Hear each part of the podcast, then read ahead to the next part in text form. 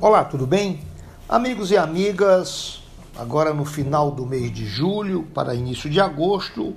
nós estamos iniciando a reta final do processo de escolha dos candidatos e candidatas que vão disputar as eleições agora em 2022. São iniciadas as convenções partidárias que homologarão essas candidaturas. Tivemos aqui no estado do Ceará a primeira convenção, que foi a convenção do PDT, que consolidou a candidatura do ex-prefeito de Fortaleza, Roberto Cláudio,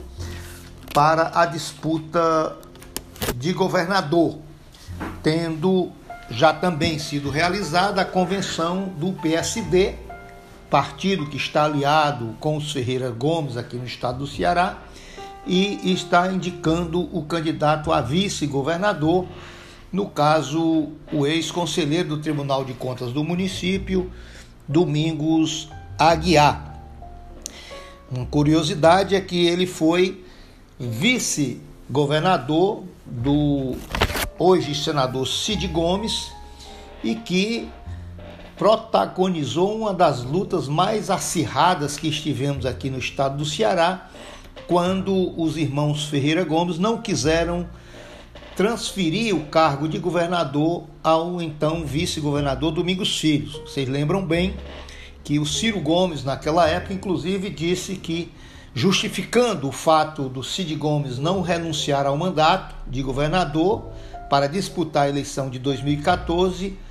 porque segundo palavras do Ciro Gomes, eles não entregariam o estado do Ceará a um aventureiro. Isso depois deu toda uma briga grande que resultou, inclusive, na extinção do Tribunal de Contas dos municípios. Bom,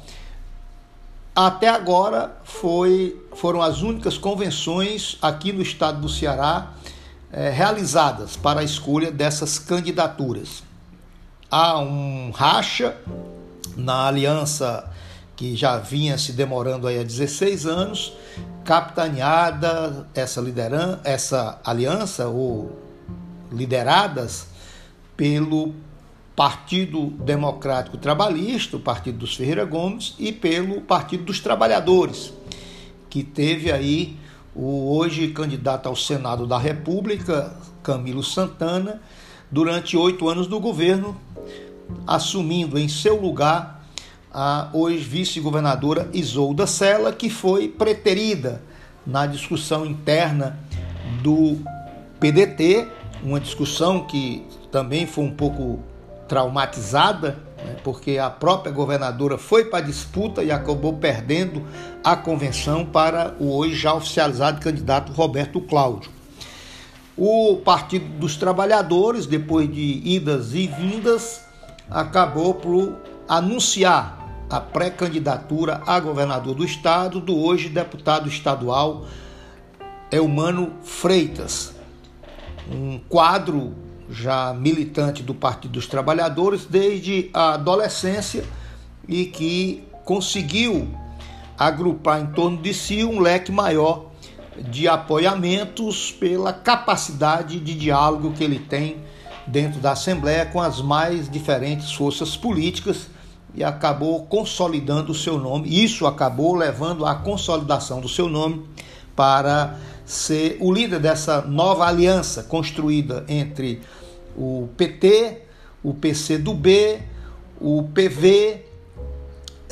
e também o PMDB, entre outros partidos que estão aí se agrupando em torno dessa disputa para 2022. No âmbito nacional, tivemos a, a, as convenções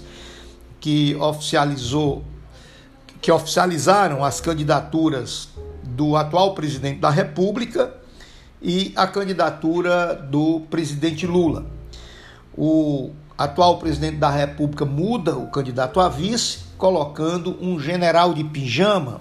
um, o, o Braga Neto, que foi ali durante o atual mandato como uma espécie de leão de chácara do presidente da República, dando vazão a todo o discurso de ameaça à democracia, ali pretensamente falando em nome das Forças Armadas. Então nós teremos aí a mudança de, de um general que estava na vice, o Mourão, para entrar o Braga Neto. O detalhe dessa convenção do atual presidente da República foi o nítido esvaziamento da convenção, com uma pouca frequência, e também, lamentavelmente, o discurso lançado pelo presidente da República no momento em que oficializa a sua nova candidatura, ao invés de apontar para um, o futuro do Brasil, para apontar aquilo que ele acha que deixou de fazer e que poderia fazer no eventual segundo mandato, ele na verdade utilizou os minutos da sua fala para de novo ameaçar a democracia brasileira, ameaçar o Supremo Tribunal Federal, ameaçar com uma perspectiva de um golpe que, inclusive, é, resulte até mesmo na não realização da eleição. Inclusive, nesse, nesse momento do discurso, ele convoca os seus fanáticos seguidores para, de novo, no dia 7 de setembro, promoverem um, uma manifestação de apologia à violência e de derrubada do que nos resta de democracia, especialmente ameaçando o Supremo Tribunal Federal. Então, é esse o quadro. Vamos até o dia 5 de agosto, quando nós teremos aí